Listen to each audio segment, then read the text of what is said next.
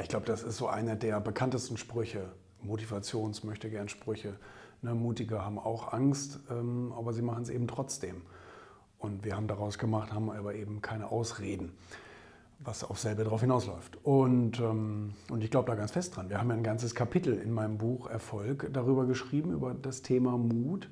Und ähm, ich glaube, letztendlich kommt es darauf an, was ich am Ende haben will oder eben auch nicht. Wenn ich ein Ergebnis so sehr haben möchte, wenn ich, wenn ich äh, sozusagen so ein starkes Verlangen nach diesem Ergebnis habe, dann werde ich auch alles dafür bereit sein zu tun und eben auch äh, Schmerzen zu erleben. Weißt du, das merkst du in vielen verschiedenen anderen Lebensbereichen ja auch, ob das beim Sport ist oder in der Beziehung oder wie auch immer oder im Beruf. Man ist bereit, eben Schmerzen zu ertragen, weil man das Ergebnis sehr viel höher schätzt. Und ähm, immer dann, wenn man sozusagen einen Rückzieher macht, dann ist einem das Ergebnis eben doch nicht so wichtig.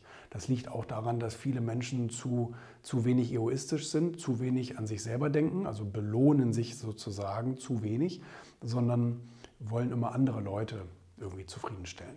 Aber ich glaube grundsätzlich, dass man das auch lernen kann, dass man sich das in kleine Schritte, in kleine Häppchen einteilen kann, egal wie groß die Aufgabe ist und äh, man eben trotz der Angst Schritt für Schritt nach vorne geht. Ich kann mir vorstellen, dass wenn man ganz riesengroße Schritte macht und riesengroße Risiken eingeht, dass, dass da manche das Flattern kriegen, das äh, verstehe ich vollkommen, aber man kann es eben auch mit kleinen, kleinen Schritten machen. So, ne?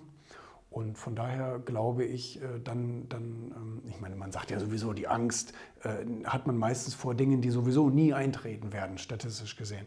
Also von daher ist es einfach nur so ein Hirngespinst. Ne? Und wenn man die ersten zwei, drei kleinen Schritte macht, dann merkt man schon, ach Mensch, so schlimm ist es ja gar nicht. So viel Ablehnung erfahre ich ja gar nicht. So schlecht läuft das ja gar nicht. Oder wie auch immer. Ne?